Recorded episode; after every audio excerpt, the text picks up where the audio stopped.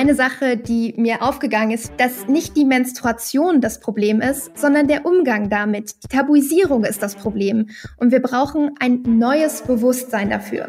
Sagt Franka Frei, Menstruationsaktivistin. Zu hören jetzt bei Tabufrei, der Podcast über Körper und Gesundheit. Herzlich willkommen in der ersten Folge von Tabufrei, der Podcast über Körper und Gesundheit, einer Podcast-Serie von Essity. Mein Name ist Caroline Nestler und mit diesem Podcast möchten wir einen offenen Umgang mit ja immer noch zu Unrecht angesehenen Tabuthemen wie Inkontinenz, die Menstruation, aber auch dreckige Schulklos oder öffentliche Toiletten anregen. Es soll endlich normal werden, dass wir über Themen reden, die in der Gesellschaft totgeschwiegen werden, weil sie vielleicht nicht alle betreffen, aber alle etwas angehen bzw. angehen sollten. Denn viel zu schnell wird die Nase gerümpft, weil Themen rund um Hygiene aller Art vielleicht unangenehm erscheinen oder sogar als ekelhaft. Weil wir es jahrelang so gelernt haben, eben nicht darüber zu sprechen, jedenfalls nicht in der Öffentlichkeit. Das hat die Folge, dass Betroffene sich zurückziehen, sich schämen, denken, ach, irgendwas ist mit mir nicht in Ordnung und dadurch werden sie an den Rand gedrängt. Dadurch, dass eben auch über mögliche Probleme nicht gesprochen wird, entstehen Stigmata und schon sind wir im Kreislauf des Schweigens. Das möchten und können wir so nicht stehen lassen. Gemeinsam mit Essity wollen wir weg von den Tabus und sprechen mit Expertinnen und betroffenen Menschen eben genau über diese Themen. Und unser Thema in der ersten Folge ist gleich eins, über das immer noch viel zu wenig in der Öffentlichkeit gesprochen wird, mit dem aber wahnsinnig viele, kleiner Spoiler, rund die Hälfte der Weltbevölkerung zu tun haben. Es geht um die Menstruation. Und unsere heutige Expertin ist Franka Frei. Vielleicht kennen einige sie bereits. Franka ist quasi aus Versehen zur Aktivistin geworden, denn ihre Bachelorarbeit über die Enttabuisierung der Menstruation in Gesellschaft und Medien ist viral gegangen. Seitdem hält sie Vorträge über die politischen Dimensionen der Periode und engagiert sich für ein anderes Bewusstsein und Wahrnehmung der Periode an sich. Daneben studiert sie noch Gender Studies in Berlin und ist Autorin. Sie hat kürzlich ihren Roman Krötensex vorgestellt und hat auch ein Sachbuch, das heißt Die Periode ist politisch. Liebe Franka, herzlich willkommen. Hallo Caro. Ja, Franka, warum ist Periode politisch? Ja, aus ganz vielen Gründen und vor allem, weil sie so oft nicht mitgedacht wird und tabuisiert wird. Weltweit menstruieren ungefähr 800 Millionen Menschen alleine in diesem Moment. Mhm. Viele davon empfinden Schmerzen, Scham und Unwohlsein. Wer menstruiert, braucht bestimmte Mittel und Materialien, also sowas wie Menstruationsprodukte, Binden, Tampons, aber auch sanitäre Anlagen. Und beides ist nicht immer für alle zugänglich oder kostet und für manche zu viel. Viele gehen auch deshalb während der Menstruation nicht zur Schule oder zur Arbeit, gerade in wirtschaftsschwächeren Regionen und Gesellschaftsschichten. Das Thema ist allgemein kulturell total stark aufgeladen, hat viel mit Stigmatisierung, Mythen und Unwissen zu tun.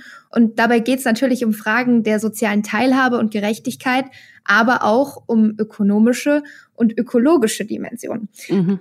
Zum Beispiel ist der Markt in Sachen Menstruationsprodukte nach wie vor von Einmalartikeln dominiert. In Deutschland verbraucht eine Menstruierende ungefähr 12.000 bis 17.000 Einmalprodukte wie Tampons und Binden. Das ist ein ganzer Whirlpool voll.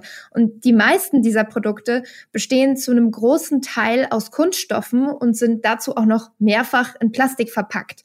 Wiederverwendbare Produkte wie die Menstruationstasse gibt es im Prinzip schon genauso lange, aber sie sind immer noch teils sehr wenig bekannt oder schlecht zugänglich.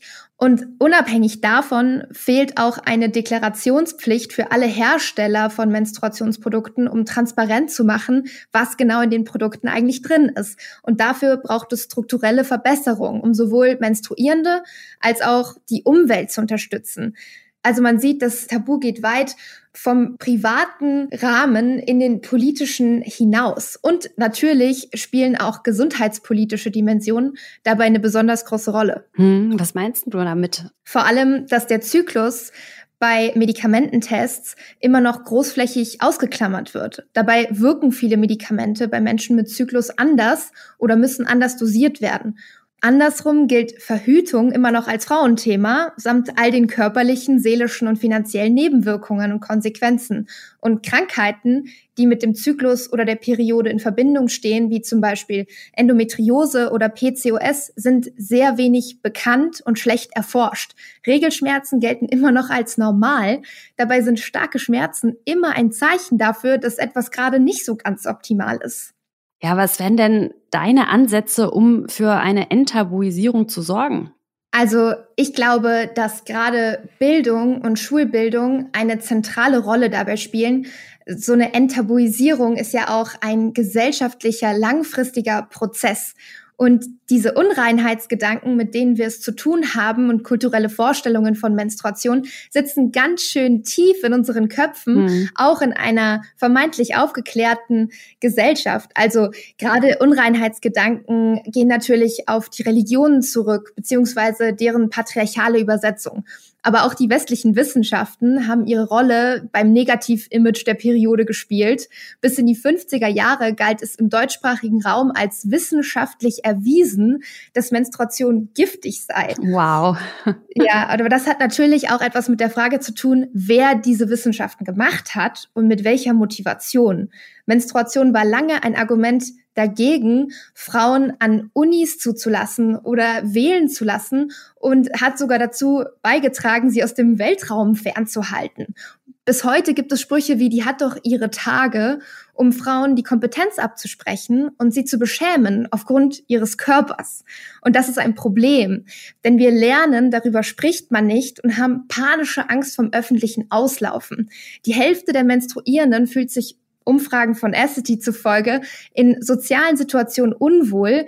Und die Scham ist ja ein sehr intensives Negativgefühl, das Menschen im Weg dabei steht und sie daran hindert, ihr eigentlich volles Potenzial zu entfalten und sich wohlzufühlen oder auch Dinge zu hinterfragen. Menstruation wird als Fehler konstruiert, für den es sich zu schämen gilt, den Menstruierende bestmöglich verstecken und vertuschen sollen. Dabei ist es ja eigentlich das Gegenteil. Menstruation ist ein Zeichen von Gesundheit und Reproduktionsfähigkeit. Ohne sie gäbe es uns alle nicht. Ja, vor allen Dingen haben ja die meisten Menstruierenden, wenn die Regel das erste Mal kommt, so zwischen 10 und 14 Jahren, das ist ja mal super individuell, sind ja in den besten Fällen in einer Schule. Ja, was denkst du, gehört Aufklärungsunterricht über die Monatsblutung auch in den Schulunterricht? Ja, ja, auf jeden Fall. Also ich weiß nicht, wie es dir geht, aber wenn ich mich an meine Schulzeit erinnere, weiß ich vor allem, dass da relativ wenig über die Menstruation und den Zyklus gesprochen wurde. Da waren abstrakte Zeichnungen vom Uterus und irgendwie hing das alles so ein bisschen in der Tabu-Ecke und eklig und hat was mit Sex zu tun. Ja. Und ich hatte auch das Gefühl, dass mein Lehrer selbst gar nicht darüber sprechen möchte. Ja, ja, oder so ein verschämtes, ich äh, frage mal, hat irgendwer ein Tampon dabei? Ich habe gerade meine Erdbeertage bekommen. Ja, das war immer ein ganz heimliches, heimliche Sache in der Schule gerade, ja. Da kann ich mich auch gut dran erinnern. Dabei wäre aber gerade das Wissen über den eigenen Körper total wichtig, um auch Gesundheit zu gewährleisten und auch äh, solche Fragen zu behandeln wie, wie viel Blut verliert man pro Zyklus oder kann man an der Menstruation verbluten oder mhm. wie viele Schmerzen sind normal? Was bedeutet es, einen Zyklus zu haben, wie funktioniert hormonelle Verhütung, was macht die Pille mit mir, mit meinem Gehirn, mit meinem Körper. Die wenigsten wissen, dass sie durch die Einnahme synthetischer Hormone überhaupt keinen Zyklus haben und daher streng genommen auch nicht bluten müssen. Also wenn Sie die Pille schon nehmen, äh, dann sollten Sie das aus einer informierten Entscheidung heraus tun. Und andersrum wäre es total wichtig, auch darüber aufzuklären, dass eben diese natürlichen Hormone des Zyklus ganz wichtig für die Hirngesundheit, für Haut, Knochen und die Muskelentwicklung sind und dass die synthetischen Versionen das nicht ersetzen können. Also ich finde, Sexualkunde ist so ein großes Thema, das könnte ein ganz eigenes Schulfach sein. Und das ist total wichtig, auch dabei nicht die Kinder nach Geschlecht zu unterteilen. Denn klar, junge Menstruierende sollten dazu ermutigt werden, Fragen zu stellen, ihren Körper zu kennen und auch zu lesen, fast wie ein Buch, sich auszukennen. Aber auch Nicht-Menstruierende, also auch Jungs, sollten ganz selbstverständlich mehr darüber in der Schule lernen und wissen. Und außerdem sind ja auch die Jungs von heute die Lehrer, Gesundheitsminister, mhm. Ärzte mhm. und Väter von morgen. Ja, ja, in dem äh, Hygiene Health Report von Essity kam auch vor, dass nur 36 Prozent der Väter in Deutschland mit ihren Kindern darüber sprechen. Also da sieht man ganz klar eben schon die Unterteilung, okay, es ist immer noch ein Frauenthema. Ja, und das sollte es einfach nicht sein, denn das Thema geht uns alle etwas an, vor allem eben auch, weil es mit Fragen der gesellschaftlichen Gerechtigkeit und Teilhabe zu tun hat. Ja, das ist ja auch so, dass, machen wir uns nichts vor, Menstruations- und Hygieneprodukte ja auch nicht kostenlos auf der Straße rumlegen. Wir müssen dafür bezahlen. Ähm, das kann in manchen Teilen der Welt wirklich einen Unterschied machen. In der letzten Zeit waberte ja auch durch die Medien der Begriff der Periodenarmut. Was hat es denn damit auf sich? Also Periodenarmut meint allgemein das Fehlen von bestimmten Mitteln und Ressourcen, die man während der Menstruation braucht, um in die Schule, um in die Arbeit zu gehen. Aber es meint auch den fehlenden Zugang zu Wissen und Aufklärung über die Periode. Und das in Zusammenhang führt oft dazu, dass Menstruierende sich aus dem öffentlichen Raum zurückziehen. Ja, in dem Report kommt auch vor, dass zwei von fünf Frauen weltweit schon mal den Unterricht oder auch den Arbeitstag verpasst haben, weil sie eben ihre Tage haben. Ja, das sollte natürlich nicht sein, denn wir brauchen Menstruationsprodukte unter anderem, um während der Periode auch am Alltag teilzunehmen, eben in die Schule und zur Arbeit zu gehen. Und deswegen sollten sie meiner Meinung nach auch kostenfrei verfügbar sein, und zwar für alle, die sie brauchen.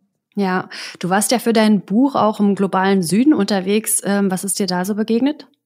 Eine Recherchetour hat mich dabei besonders geprägt. Da war ich bei einer Menstruationsaktivistin in Pakistan zu Besuch und wir sind zusammen in eine Schule gegangen. Ich habe erfahren, dass die Mädchen dort meistens keine industriellen Binden verwenden. Entweder weil sie sich die nicht leisten können oder auch weil es einfach keinen Zugang dazu gibt oder man nicht darüber sprechen kann oder auch, weil sie Angst haben vor den künstlichen Stoffen, die da drin enthalten sein könnten und zu Krankheiten und Unfruchtbarkeit führen könnten.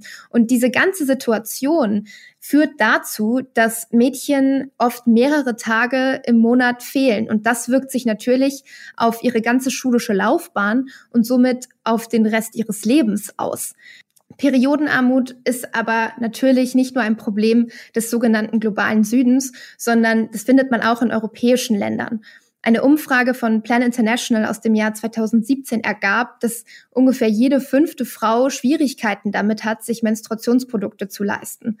Und in Deutschland gibt es auch erst seit kurzem, aber es ist wichtig, dass es sie gibt, Vereine wie Periodensystem und Social Period, die sich genau dafür einsetzen, dass es einen besseren und kostenfreien Zugang zu Menstruationsprodukten gibt.